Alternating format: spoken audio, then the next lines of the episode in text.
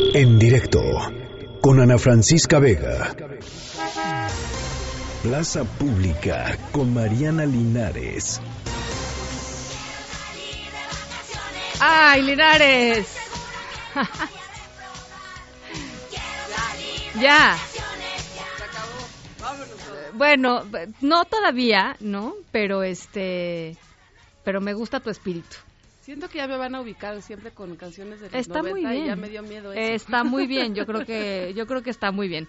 Este, ¿me explicas la canción? Ana, ¿cómo estás? Pues aquí ya en, en mood de vacaciones, con ánimo de que ya la gente empiece a tomar sus provisiones culturales para cualquier tipo de vacaciones. Esta es una recomendación para los diferentes tipos de vacaciones que pudiera uno tener, es decir, las muy largas, los que se van dos semanas, una semana, unos días. O jueves y viernes par- santo. Un par de días. nada Un más. par de días. Entonces vamos a arrancar con unas recomendaciones literarias y arrancamos con el- para las personas que se van dos semanas, un novelón, novelón, novelazo de muchas páginas que se llama Una novela criminal Mm. del escritor mexicano Jorge. Volpi. Eh, él es ensayista, escritor y ganó el premio eh, Alfaguara de Novela 2018 con esta novela que está basada en el caso de la francesa Florence Cassé, que bueno, lo conocemos, estuvo acusada de secuestro y después de casi ocho años en la cárcel, eh, sin demostrarse todavía eh, ni su inocencia ni su culpabilidad, ella logra con un proceso eh, jurídico salir de la cárcel. Así que Jorge Volpi dedica casi 500 páginas a desmenuzar Revisó todo el este expediente caso judicial, ¿no? que O son sea, miles y mm, miles de sí, folios y además eh, entrevistó a muchos de los protagonistas, incluida a Florence Cassés, a muchos de los políticos que también estuvieron involucrados ahí, a varios periodistas que dedicaron pues meses a la investigación de este caso. Y lo increíble de esta novela, más allá de si uno está interesado o no en saber en la parte judicial de lo que pasó con Florence Cassé, es obviamente cómo está tejida, cómo Sí. está hecha, cómo está A mí me pareció muy dura, o sea, la narración de a, mí a mí digamos lo que más me quedó fue la narración de los secuestros, ¿no? O sea, esta parte de las víctimas y de los secuestros y de cómo operaban, o sea, híjole, me pareció duro, duro, duro, ¿no? Es más, si me dejan leer O sea, es muy bueno, ¿no? Pero justo con lo que estás mencionando, Ana, nada más para que se vayan ubicando qué tipo de qué tipo de novela es y lo puedan empacar ya en su maleta para los que se nos van dos semanas. Arranca así. La mejor manera de empezar una historia es con otra. Para narrar el caso de Israel Vallarta y Florence Cassé, los protagonistas de esta novela documental o de esta novela sin ficción, debo dirigir la mirada hacia un personaje en apariencia secundario. Su nombre es Valeria Cheja. Claro. Ta, ta, ta, tan. La chica a la que Y Valeria es a la chica Mm, con que mm. supuestamente secuestraron Israel y Florence Cassés.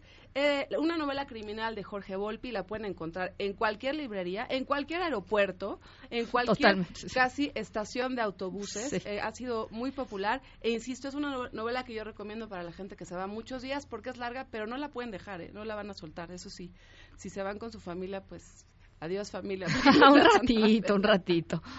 Y vámonos con otra novela, Ana. Esta está para dedicada para la gente que se va una semana. A ver, échale. Es no tan larga. Te picas también absolutamente. Y es de otro escritor mexicano, eh, un poco más contemporáneo. Él es de la cosecha 78, Ujú. Emiliano Monge. Emiliano Monge tiene eh, varias novelas, libros de relatos, ensayos. Y su más reciente novela, es del año pasado, es No contar todo. Esa no me la esa para que veas no la leí. Pero no contar todo, es que casi cuenta todo Emiliano Monge. Y casi cuenta todo de sí mismo y de la relación que él tiene con su papá, complicada, difícil, amorosa también, y la relación que su papá tuvo con su abuelo.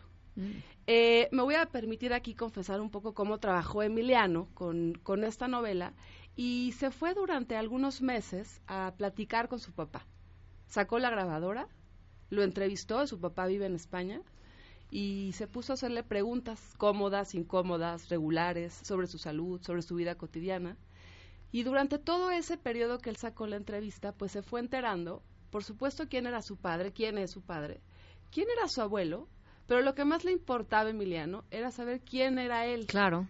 y a partir del relato de Qué su padre empezar a trazar su propia biografía, Su identidad. ¿no? su identidad y, y tratar de explicarse muchas cosas que hoy a sus 40 años pues le quedan un poco más claras. Entonces, es un libro confesión, Qué bien, a ver. es un libro eh, que, Random se va, House. que se va muy rápido, es un libro escrito con una con una solidez en el lenguaje literario porque habla en diferentes personas, habla Emiliano en primera persona, pero el padre en segunda persona y el abuelo en tercera persona y no lo van a soltar tampoco. Emiliano Monge, no contar todo, Esto es para los que se van una semana. una semana. Está bien. Ahora depende, si lees muy rápido, pues ya, cuatro días. está bien, está bien. Y, ahora, Vamos con una recomendación hermosa, preciosa, sorpresiva. Eh, y esta es para la gente que se va los jueves, viernes, sábado, domingo. o sea, lo- los llamados días santos. Los días santos, que estás también con la familia, que hay otras actividades, que no necesariamente te desconectas. Y es un libro de cuentos que escribió la peruana Claudia Ulloa Donoso, que se llama Pajarito. Ya nada más con el título, sí. uno se va imaginando lo que puede Sí. eh, tramar esta escritora peruana. Y me gustaría un poco darle espacio a, su, a sus letras A y leerles un fragmentito de, de este cuento que se llama Revelados. He conseguido un trabajo de medio tiempo en un estudio de fotografía. Es fácil.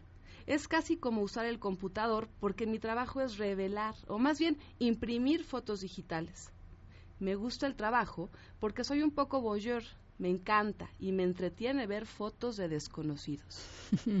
y entonces, en este relato, vamos encontrando cómo eh, esta persona que se dedica a revelar fotos se va enamorando de las historias ajenas. Ah, qué maravilloso. Son cuentos muy breves, eh, son cuentos que tienen como varias capas, uno primero las puede leer y son entretenidos y se va encontrando después como con descubrimientos propios y emociones que, se, que, es- que uno se vuelve empáticos hacia ella. Claudia Ulloa Donoso y es un libro editado por Almadía, Pajarito. Pajarito. Padrísimo. Para la maleta está ligerito, lo pueden traer en la bolsa en estos días. Y finalmente, Ana, para los que no nos vamos a ningún lado, A ver, échalo. quiero cerrar con uno de mis libros Hay que decir, pero te voy a interrumpir un segundo. Adelante. Pero yo ya sabía que esto iba a suceder. El libro, además, es muy bonito, o sea, físicamente es padrísimo. Lo, eh, lo diseñó, digamos, la portada la diseñó Alejandro Magallanes, que es un gran ilustrador mexicano. ¿no? Casi todas las portadas De de Almadía. Están diseñadas por Sí. Magallanes y revelan Padrísimo. secretos. Uno ve una portada, le quita el, Y el cuadernillo y ¡Pum! Surprise. Claro. Ese son de colección, yo los colecciono. Son maravillosos, son no los he leído todos, pero sí los colecciono. Pero me gustan las portadas. A ver, muy y ahí les va, ahí les va. Yo no voy a decirles nada de quién es el autor, cómo se llama el libro. Me- nada más quisiera leerles eh, un fragmentito de esto que para mí me parece una delicia. Dado el cuerpo que custodio para hacer con él lo que me dé la gana, otra cosa sería. Ofrezco a cambio mantenerlo sano, vestirlo con hermosas galas, adorarlo, cuidar su dentadura, mantener sus partes lubricadas. Prometo integrarle mi visión del mundo y tratar de ser con él ejemplo de conservación y de constancia. Pero lo quiero por escrito ante notario y en forma radical y sin reservas. Que nunca nadie me lo pueda reclamar, que no me lo quite nadie para nada. Quiero ser dueño, señor, y dueño de lo que han dado en llamar irrisoriamente, irresponsablemente, uno mismo. Qué maravilla. Y este es uno de los poemas que conforma un libro eh, llamado Júbilo del gran poeta mexicano Alejandro Aura, eh, que está reeditado por el Fondo de Cultura Económica ahora que decidieron darle vuelo a su catálogo con precios económicos. Y yo les recomiendo que compren este librito para estas vacaciones o para cualquier Alejandro Aura maravilloso, noche, ¿no? Un ratito, un poemita de Alejandro Aura. Maravilloso. Ya se van a dormir tranquilamente. Sí. Oye, me gustaron mucho tus recomendaciones. Las vamos a poner Quisiera tener eh, dos semanas más una semana más dos días. Más un día, ¿no? Para poder leer todo eso. Bueno, poco a poco. Poco a poco. Se puede. Pero este, las recomendaciones, por supuesto, las vamos a colgar en las redes sociales para que las puedan eh, ver y compartir, en fin, puedan tener ahí la referencia. Están padrísimas, me encantan. Y agradezco a toda la gente que me escribió en Twitter en Emily Linares Cruz con sus propias recomendaciones. Ah. Eh, todavía no me convencen. A ver, si, todavía, si tienen algo que proponerme Echen- para estas vacaciones. Echen recomendaciones. Este, sí, hay unas. Uno, nada más puedo leer uno para estas vacaciones. El vuelo de la reina. eh, este cuate argentino.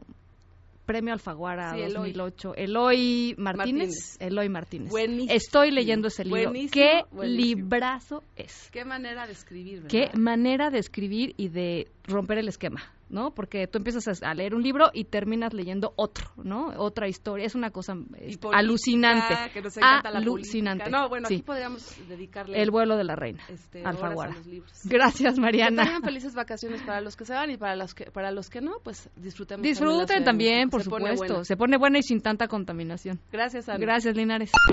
En directo con Ana Francisca Vega.